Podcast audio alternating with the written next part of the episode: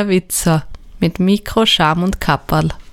Ich begrüße euch ganz herzlich zu einer neuen Folge von Gar und Gut. Eben war er noch in der Küche, hat die Messer nachgeschärft, da er noch für die Folge gekocht hat und jetzt ist er für euch am Mikrofon natürlich der Peter.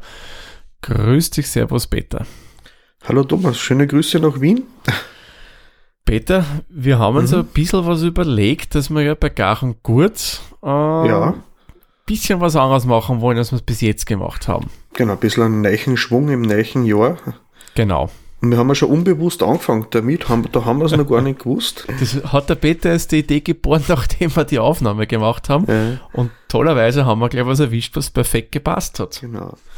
Wir wollten uns unser, unser Kochprogramm dem saisonalen Gemüsekalender in Österreich anpassen.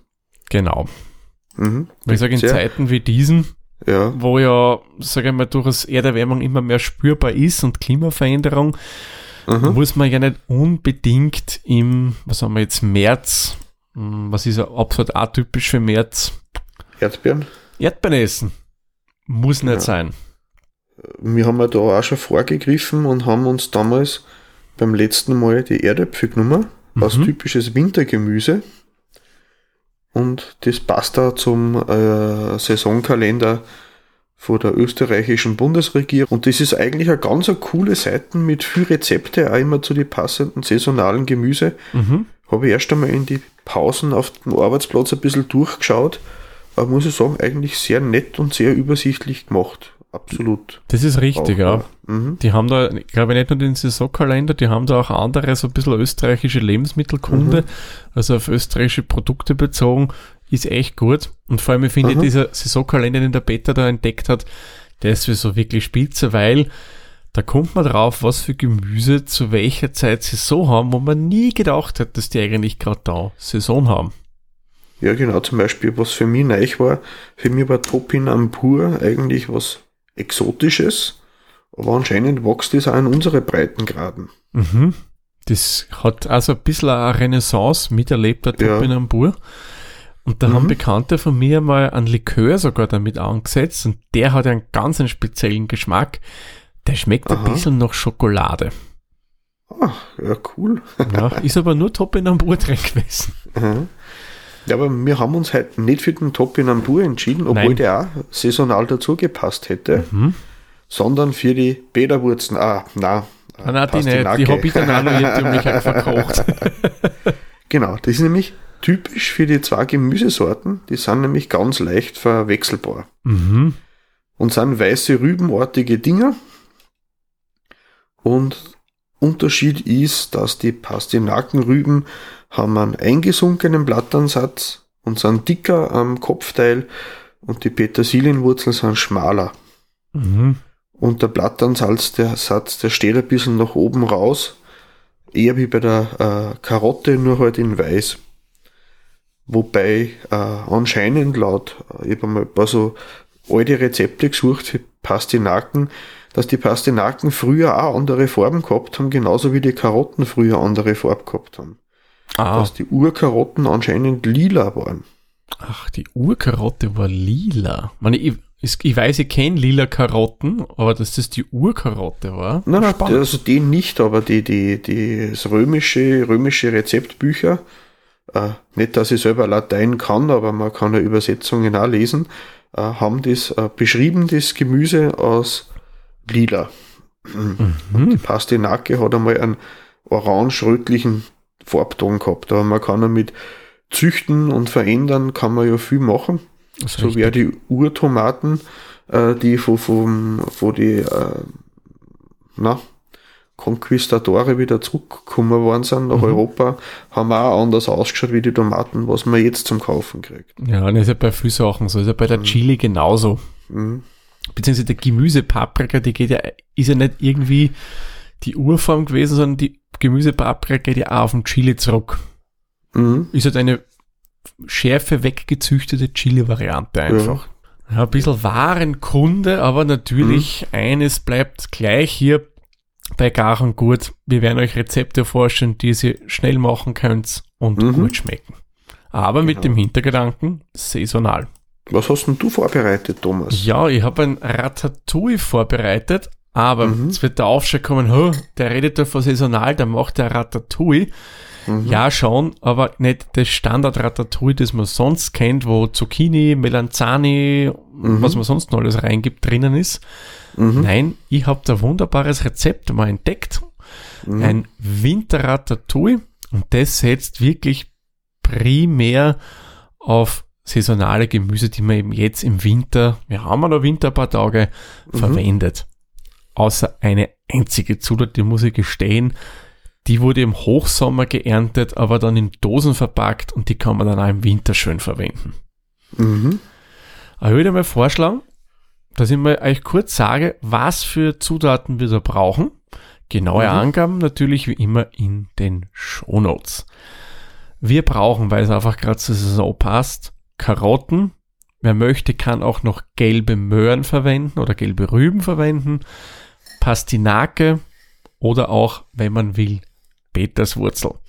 Wir brauchen dann auch noch eine Knoblauchzehe, dann mildes Currypulver, Dosenparadeiser. Da würde ich empfehlen, kauft gleich die gestückelten. Man, wer will, kann noch die äh, geschälten kaufen und das dann selbst schneiden, mhm. aber wenn man bequem ist, kann man ruhig die gestückelten kaufen. Wir brauchen ein bisschen Salz, an Zucker und Cashewkerne. Okay, man zugeben, die sind auch nicht saisonal und auch nicht regional, aber mhm. da braucht man nicht viel. Die geben ja, dazu. Ähm, man muss ja nicht äh, päpstlicher sein wie der Papst, was so Sachen betrifft. Das ist richtig. Äh, würde man eigentlich zum Beispiel so Sachen wie Pfeffer und Vanille auch vermeiden müssen. Ja, oder man dürfte eigentlich auch kein Grüntee, kein Schwarztee mhm. mehr trinken. Genau. Na, also gewisse Dinge ist, finde ich, vollkommen okay, wenn man das kauft, weil das einfach bei mhm. uns so kultiviert werden kann, aber was der Peter nie halt nicht so verfechter sind, ich muss nicht unbedingt jetzt Zuckerschoten kaufen, die aus Afrika oder Südamerika kommen, weil mh, hm, ja, das ist nicht keine notwendig. marokkanischen Erdbeeren im Jänner oder sowas. Eh, eh, genau. Mhm. Also das, wie gesagt, kann man ruhig verwenden, spricht nichts dagegen. Wie machen wir das Ganze mal? Zuerst unser Wurzelgemüse, das schälen wir mal. Ist durchaus von Vorteil, wenn man das macht. Und anschließend wird das Ganze in ja, relativ dünne Scheiben geschnitten. Wenn wir das alles dann schön geschnitten haben, gehen wir in eine eher höherwandige Pfanne ein bisschen Öl rein und bei mittlerer Temperatur gehen wir mal unsere ganzen geschnittenen Wurzelgemüse da rein und das dünsten wir mal an für so, sage ich mal, fünf Minuten. Während es da so schön bei mittlerer Temperatur vor sich hin dünstet, nehmen wir unsere Knoblauchzehe, schälen die und tun die schön fein hacken und das Ganze kommt einmal zum Wurzelgemüse dazu. Wieso gebe ich das erst nachher hinein? Knoblauch sollte man nie zu lang anrösten, weil sonst hast du das Problem, der wird braun und dann wird er grauslich bitter. Das wollen wir nicht haben. Das soll den Geschmack hier bereichern und ja auch, glaube ich, geschmacksverstärkend wirkt er ja auch der Knoblauch. Dann kommt das milde Currypulver dazu. Das rühren wir schön ein. Lass uns ganz kurz auch mit andünsten, weil auch hier könnte man das Problem haben, wenn zu heiß, verbrennt vielleicht was, wollen wir auch nicht haben.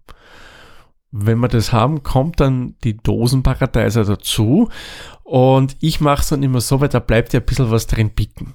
Ich fülle mir dann so circa ein Viertel der Dose mit Wasser an, schwenk das Ganze durch, damit ich die restlichen Paradeisstücke und so weiter und was sonst noch drinnen ist am Paradeissaft ins Wasser reinbringe und das Ganze kippe ich dann noch dazu.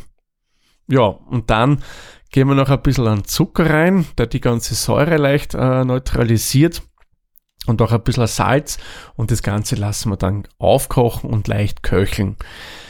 Da ist es dann, sage ich mal, eurem persönlichen Geschmack überlassen. Wer es ein bisschen bissfester haben will, für den reicht's, wenn man das so 10 bis 15 Minuten köcheln lässt. Wer sagt, hm, naja, ich hätte schon gern weicher, dann lasst es ein bisschen länger kochen. Also da, sage ich mal, ist eurem Geschmack überlassen, eurem persönlichen Wunsch, wie ihr das Gemüse haben wollt. Ja, und während das Ganze köchelt, nehmen wir mal so, ich sage einmal für vier Personen, nehmen wir so circa zwei Esslöffel Cashews. Kann man, wenn man will, gesalzene verwenden, würde ich aber nicht empfehlen, weil sonst wird es Essen.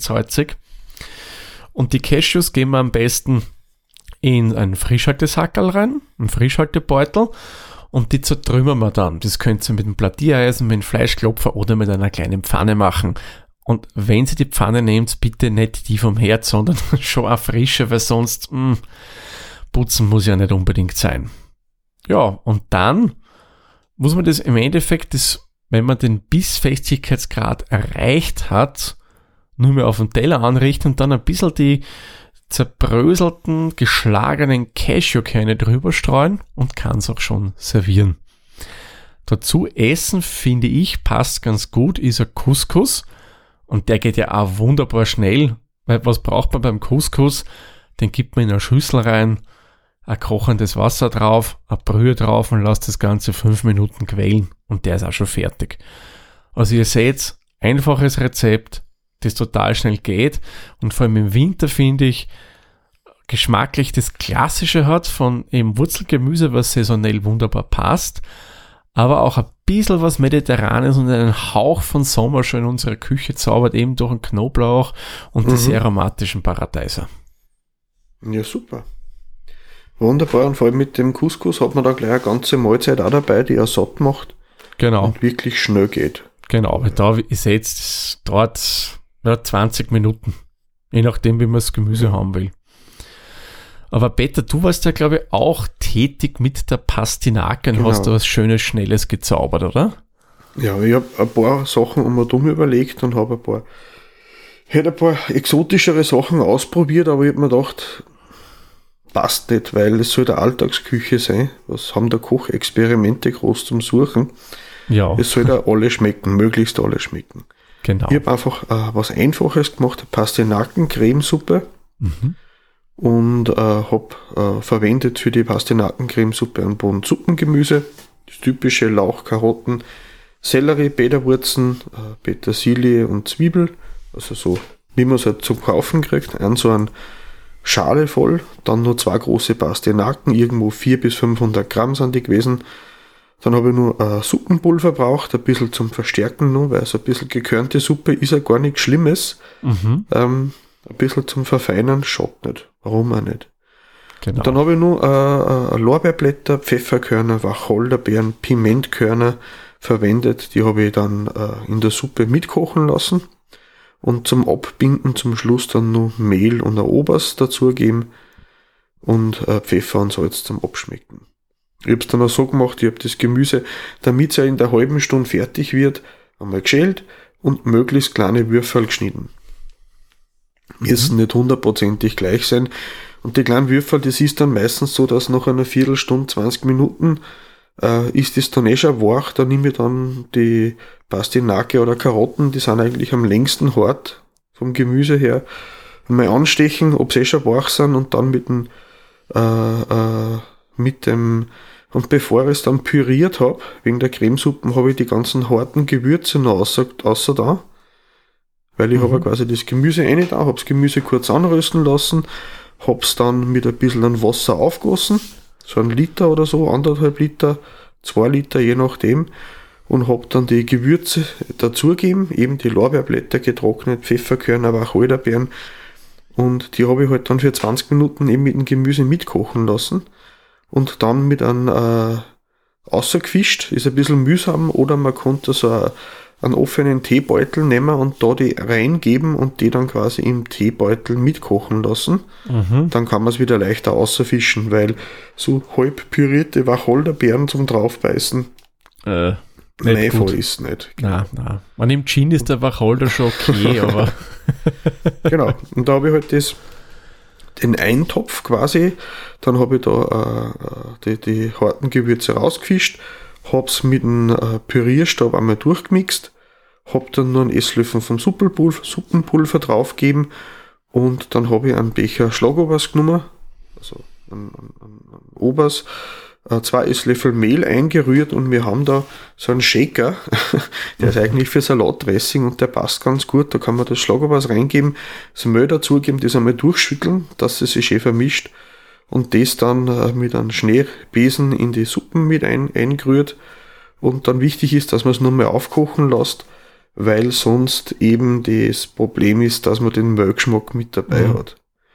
Und wenn man es dann einmal aufkochen hat lassen, dann einfach mit Pfeffer und Salzen ein bisschen abschmecken, weil er das ähm, Suppenpulver ein bisschen Salz dabei hat und dass man dann nicht übersalzt. Und ich hab dann noch äh, einfach ein bisschen Vollkorntoastbrot angeröstet und habe ein paar Frankfurter Würstel in kleine Würfel geschnitten, die kurz angebraten und habe sie dann am Tisch angeboten, dass es jeder dann selber nur in die Suppen dazu gibt, dass dann aus der Vorspeis eine Hauptspeis wird.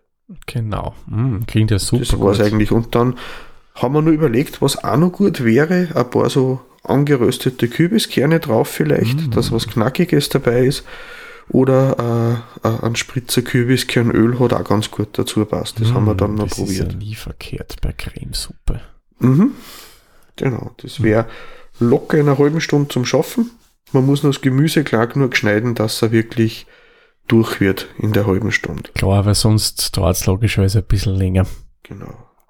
Wobei, also das klingt echt gut und das muss ja. ich sagen, als jemand, der bekennender nicht so großer Cremesuppen-Fan-Esser ist, aber die klingt ja. echt gut.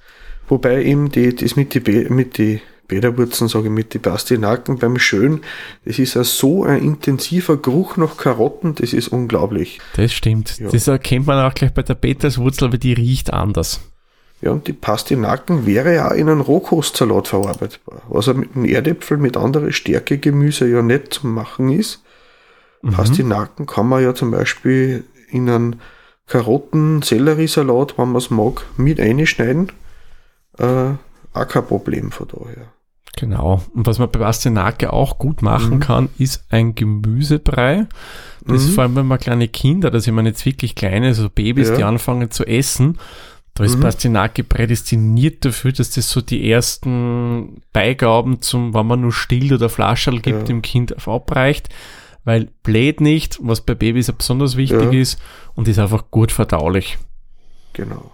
Und ist nicht so überintensiv vom Geschmack her. Und genau.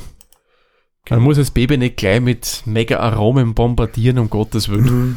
Ja meine, ich, ich werde nur die paar Rezepte, die man da aus, aus, vor allem, was ich noch vergessen habe, Pastinake ist ja in Rom verwendet worden damals schon und ist aber auch sehr, sehr lang unter dem Namen Parsnips in England und Altengland verwendet worden, bevor die mhm. Erdäpfel oder Kartoffeln nach England eingereist ist. Ach so. Und ist er dann äh, traditionell immer noch weiter verwendet worden. Und ein, ein Parsnip Smash, quasi ein Pastinakenpüree, ist immer nur traditionelle Beigabe und es ist nie so sehr verdrängt worden wie im europäischen Zentralbereich, wo die Pastinake und so eigentlich erst vor 10, 15 Jahren wieder ein bisschen so Revival dazu gekriegt hat. Hm, genau. Mhm. Interessant. Mhm. Ja, denke, ja. da habt ihr wieder zwei wirklich coole Rezepte, die man relativ einfach machen kann. Und mhm. ich glaube, Peter, so wie wir es in der Hopfologie machen, können wir ja jetzt auch schon bei Gachen Guter Forscher auf die nächste Episode machen, denn wir werden schauen, dass ihr Gachen gut jetzt mindestens einmal im Monat habt, also wir das am monatlichen Rhythmus reinbringen. Mhm. Und somit wären wir im April. Und was später nehmen wir denn Schönes im April? Also sind das saisonale Ananas, also na, hm, äh, ja. ähm, Spargel haben wir gesagt. Ja. April, genau. der Spargelmonat schlechthin. Mhm. Österreicher ist bekannt, das Machfeld für Spargel. Mhm. Und wir werden so machen, der Peter kocht was mit grünem Spargel und genau. ich koche was für euch mit weißem Spargel. Genau. Und dann werden wir schauen, dass sich jeder das suchen kann, was ihm am besten schmeckt. Genau, richtig. Mhm. So werden wir es machen. Gut. Na, passt. Dann würde ich sagen, machen wir den Sack für diese Folge zu. Ich sage wie immer vielen lieben Dank Peter und euch vielen lieben Dank fürs Zuhören. Bis zur nächsten Folge. Tschüss, Servus, viert euch. Viert euch. Dieser Podcast wurde produziert von Der Witzer. Nähere Informationen zur aktuellen Folge sowie weitere Podcasts findest du unter der-witzer.at.